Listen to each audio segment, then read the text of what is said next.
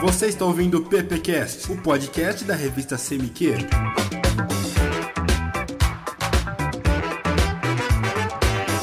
Olá, ouvintes, começando mais um PPcast. Eu sou Matheus Amaral, estudante de publicidade do segundo ano da Uniara, e comigo aqui também está a galera do primeiro ano. Oi, gente, eu sou a Cauana. Oi, eu sou a Letícia. Conosco também sempre o professor Gabriel. E aí, Gabriel, tudo bom? Tudo jóia, Matheus. E hoje, ó, estamos aí com um convidado super especial, nosso, por que não, amigo, né? É. Ex-aluno também, ex-companheiro de curso, Lucas Tanuri. Então, ele veio aqui para falar um pouquinho sobre publicidade e fotografia. Lucas, bem-vindo ao PPcast. Obrigado, Gabriel, mais uma vez. Obrigado a todos aqui. A Uniara sempre dando uma força e abrindo as portas. Eu acho muito legal ter essa oportunidade. Agradeço de coração aí.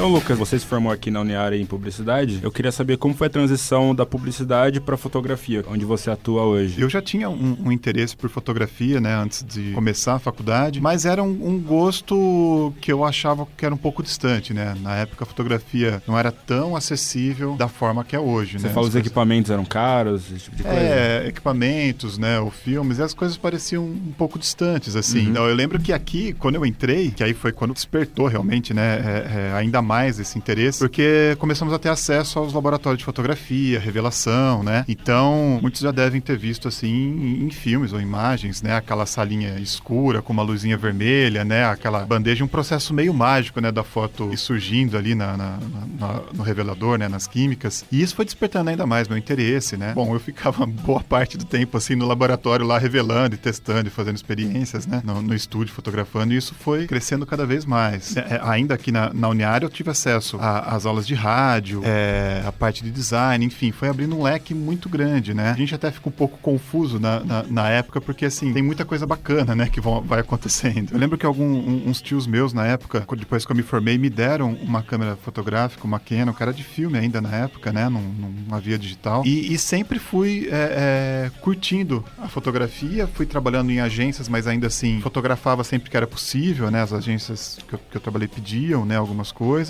E um pouco tempo depois eu fui trabalhar no jornal e acabei seguindo como fotojornalista, que foi assim um, uma área a qual eu acabei me apaixonando também, né? Bom, você trabalhou na Tribuna e também na revista Capa. Como que foi o trabalho dentro tanto da Tribuna quanto da revista? Então, eu entrei na, na Tribuna, anterior a, a, a ela eu havia trabalhado em um jornal de ciência e tecnologia em São Carlos, né? Era um jornal pequeno, até um tema era bem específico, né? Onde eu acompanhava ali as, as, as experiências, né? As descobertas, as pesquisas da UFSCar, da USP. E isso foi já me trazendo esse interesse. E aí eu comecei, durante umas oficinas que eu dava no, nos bairros aqui da cidade de documentário e, e oficinas de, de fotografia, é, o Daniel Barreto, que é da Tribuna, é, encontrou comigo e falou, ó, saiu um fotógrafo, na época era o Mastrangelo, né? Ele foi, ele foi pra Folha de São Paulo e abriu uma vaga, né? Se você tiver interesse, aí eu fui, comecei a trabalhar na Tribuna e me apaixonei, porque o jornal, ele te abre possibilidade de conhecer muita coisa. Então eu cobri a área de, de esporte, de cultura, policial, parte de política, e isso foi me dando um, um know-how, um conhecimento e uma visão da, da sociedade ou de tudo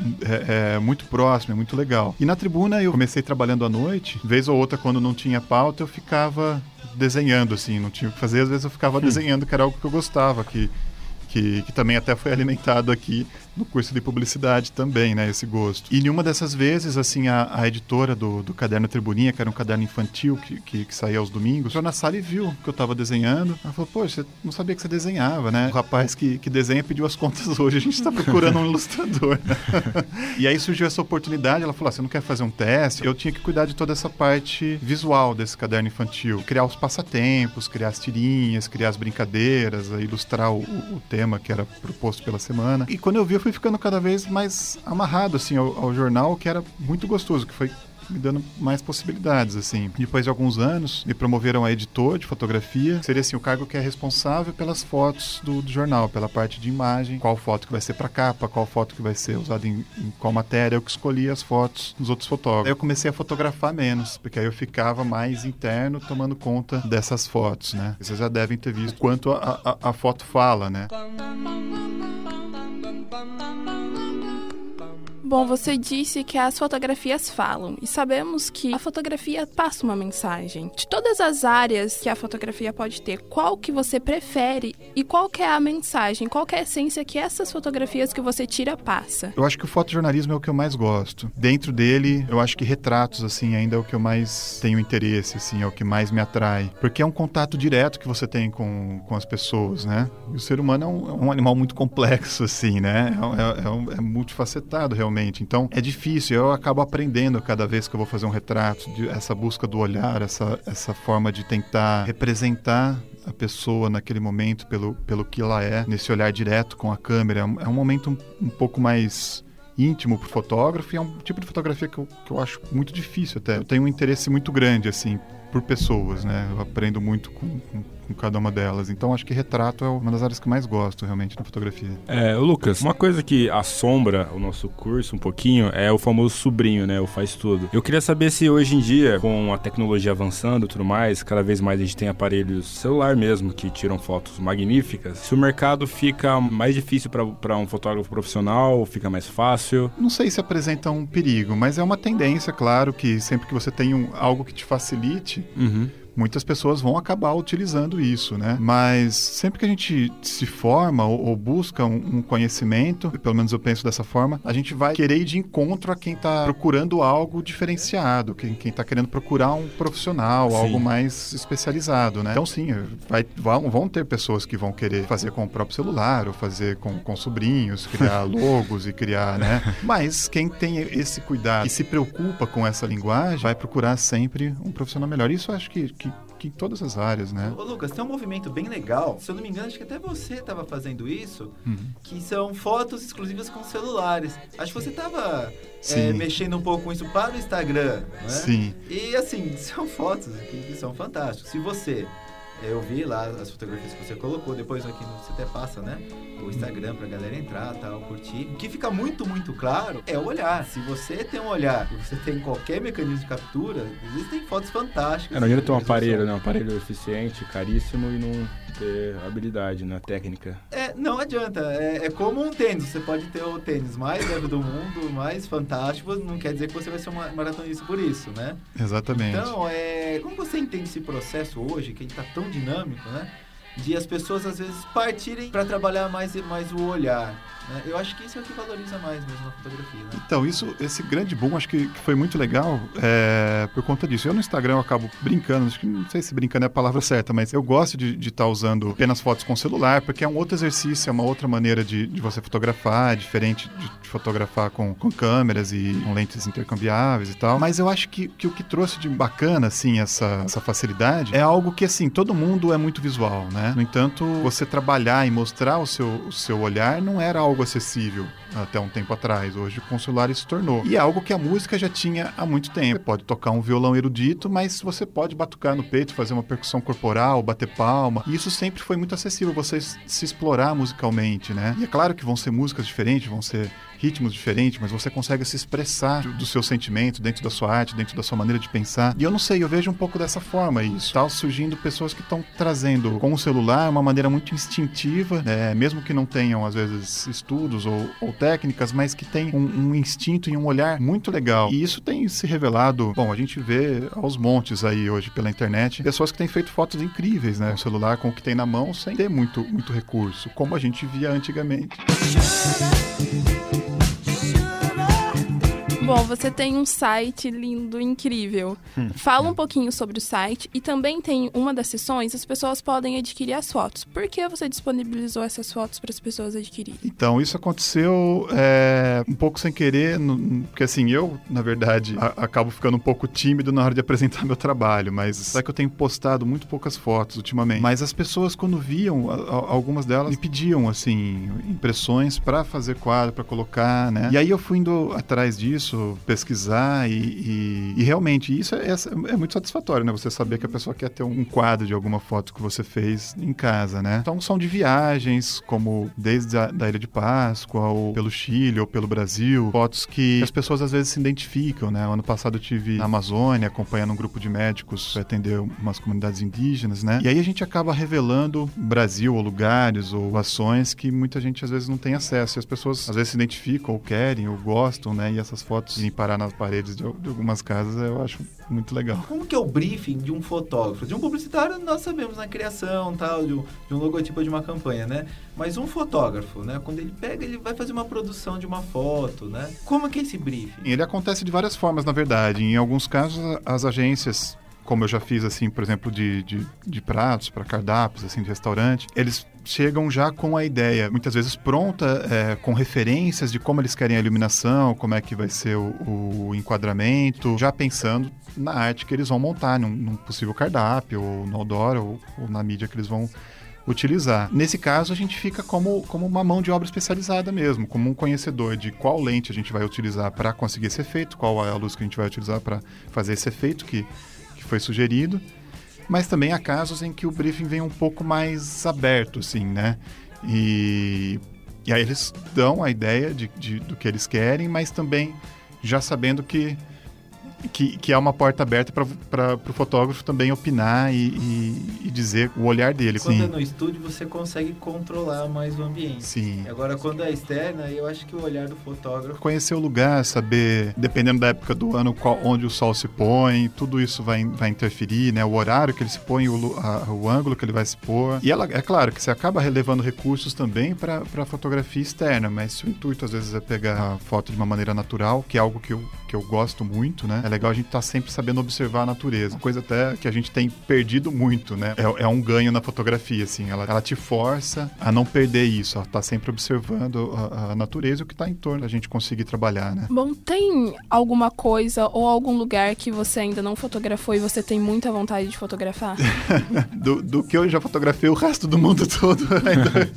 é engraçado dizer, né? A Amazônia era um lugar que eu sempre quis conhecer, assim, eu tinha muita vontade, acabou surgindo essa oportunidade no ano passado. Pretendo voltar lá, mas com, com um outro olhar. E eu não sei, assim, eu tenho um, um, um grande interesse, assim, pela, pela parte oriental, né? Lucas, ano passado é, eu tive a oportunidade de assistir uma palestra sua que você deu na minha sala, estava no primeiro ano, e você mostrou um pouquinho do seu trabalho na Amazônia. Uma daquelas fotos que você é, tirou junto com o pessoal de lá, algumas pessoas sabiam que estava sendo fotografadas, outras pessoas não sabiam. Qual tipo de fotografia você prefere? Essas mais espontâneas, é, que você captura o momento, que a pessoa talvez não saiba, ou você prefere que as pessoas façam uma pose ou se preparem para foto? É, eu acho que tem as duas coisas. É, as duas, dois tipos de fotos são legais. E isso muda muito depois para quem vai ver a foto, né? As duas vão ter linguagens totalmente diferentes, assim, como aconteceu, né, nesse exemplo que você falou aí na Amazônia. Por mais assim que você chega, você já tem uma interferência que alguém chegou ali para fotografar. Mas às vezes você tenta ao máximo não ser muito percebida para conseguir retratar aquele momento sem ter a sua interferência. E o momento como ele realmente é, o momento como realmente está acontecendo. E você ser apenas uma janela para quem vai ver essas fotos depois. Já a fotografia onde há um olhar, há, um, há uma intervenção, já tem um apelo maior, assim, do, do, fotógrafo de como vai ser essa intervenção, de como vai ser uma possível direção, de você falar para a pessoa se ela vai olhar para a câmera ou não. Em alguns momentos eu quero que eles olhem para a câmera diretamente para mostrar, assim, essa intimidade, mostrar uhum. o, o, esse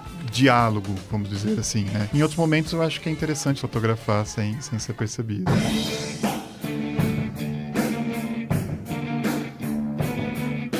Caso eu goste muito de fotografia e aí depois termine o curso e eu queira abrir um estúdio, eu posso? Só com um diploma de publicidade? Sim, não, sem dúvida. É, a fotografia ela está abrindo um leque muito grande, né? É uma linguagem assim, o visual sempre foi muito forte, né?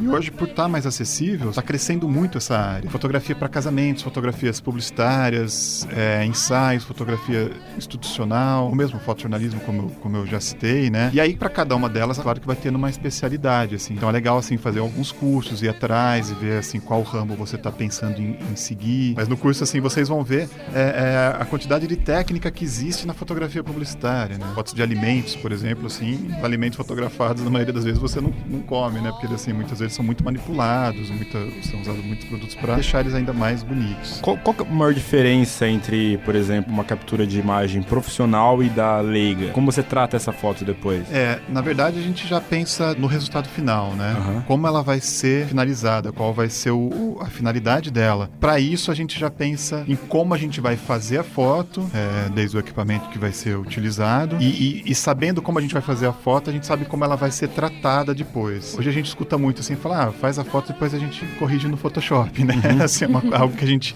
escuta constantemente, mas a gente sabe que é, é, o Photoshop não faz mágica e nem é legal assim você fazer certas coisas no Photoshop que podem ficar muito artificiais. A ideia é deixar a foto mais pronta possível. Mais pronta possível. E, e, assim, você sabendo qual que é o resultado final que você quer, você sabe o que, que você vai ter que fazer na cena, eh, no momento de fotografar e o que vai ser possível depois você manipular no Photoshop, Lightroom também. Então é legal você ter conhecimento nesses programas para saber o que, que você tem à mão, né? Depois que você se formou aqui na Uniara, você fez algum outro curso de fotografia? Ou você usou o que você aprendeu aqui? Então, eu fui fazer. Fiz curso no Senac, uhum. fiz com, com o Adriano, que é um fotógrafo publicitário, né? Ele tem uma vertente bem específica, assim. Aprendi muito com ele, né? Uma grande escola para mim foi o fotojornalismo, porque eu tive uhum. contato com outros fotógrafos que tinham olhares diferentes e as situações eram muito específicas e, e você tinha que lidar com tudo, né? Chegar num, num lugar que não tinha, tinha iluminação zero, né? E outros lugares lugares totalmente diferentes que você não sabia muito bem como lidar e é tudo muito no improviso, né? Ô Lucas, pro aluno que quer seguir, né, tem interesse nessa, na carreira fotográfica tal, ele tem na, no, no, no curso aqui de, de, publicidade, ele tem uma aula de fotografia o professor César tal. É, que sugestões você dá para esse aluno que está afim de seguir essa área e tentar entrar em um estágio? É possível você criar fotos, como eu, como eu vejo muitas vezes as pessoas criarem logos fictícios, né? Às vezes para ter um portfólio, que às vezes você não tem oportunidade de, de fazer um trabalho, mas você consegue criar para poder mostrar um pouco ali do seu olhar, sua maneira de trabalhar, sua criatividade. Dentro da foto também, é possível você criar fotos em estúdio, montar um portfólio que não foi feito necessariamente para um cliente, mas, é um, é um mas são fotos que foram feitas por você, foram criadas por você, foram trabalhadas por você. Então acho que é legal. É, eu vejo muita gente fazer isso, às vezes tirar foto em casa mesmo e ficar treinando, fotografar pra. Ou sair à rua e ir pro, e buscar esse, esses documentos assim na, na rua, de pessoas, de lugares, né? E ir criando esse portfólio. E tentar depois dar uma enxugada na hora de apresentar e, e levar as suas 10 mais fotos, assim. O que você avaliaria nesse portfólio desse aluno para contratar ele ou não? Ah, eu acho que a parte técnica, né, é a primeira coisa que a gente bate o olho, assim, consegue perceber se houve alguma preocupação ou é, se ele teve algum estudo, assim. E essa questão do, do olhar, né? É, tem uma frase famosa do Bresson que, que ele fala, né, que você não fotografa só com a câmera, né? Você fotografa com toda a sua cultura, com todo o seu conhecimento. Uma mesma situação, várias pessoas podem fotografar e mostrar de diferentes formas por conta do olhar. E então, a hora que você vai avaliar o, o portfólio, isso tem que te chamar, né? Tem que, você tem que olhar e perceber que ali há, há, há uma, uma, certa vivência, tem uma, uma, um porquê da pessoa que está querendo te mostrar aquilo, que ela tem uma honestidade de, de, do, no olhar dela, assim, do, do, que ela quer mostrar, né? E, e não muitas vezes está perdido, que a gente consegue identificar quando são fotos que foram pegas de referências do Pinterest ou do Google que tentou reproduzir, ou quando são fotos mais originais, que você tem um, um apelo, né? Uma vontade de mostrar sua, sua visão. Lucas, para quem quiser acompanhar seu trabalho, ver as suas fotos, né? É, você poderia passar o contato pra, pra galera? Tem o site, é lucastanuri.com.br. Uhum. Tanuri é com dois N's. Também pode me procurar no Facebook, é, como Lucas Tanuri, também pode encontrar. E tem o Instagram, que tá como Lucal Art, é L-U-C-A-O-A-R-T. Lucão sem o tio, né? Sem o tio. Uhum. A RT, que é, que é a abreviação do meu nome, né? Abi Rached Tanuri, né? Pode procurar tanto no Instagram, no Facebook e o site que eu vou estar tá disposição. Beleza, muito obrigado pela presença, Lucas. Eu que agradeço. É, se o pessoal que estiver ouvindo quiser mandar críticas, sugestões, elogios, por que não, pode entrar em contato pelo e-mail semicrevista.gmail.com. Muito obrigado pela audiência, é isso, tchau, tchau.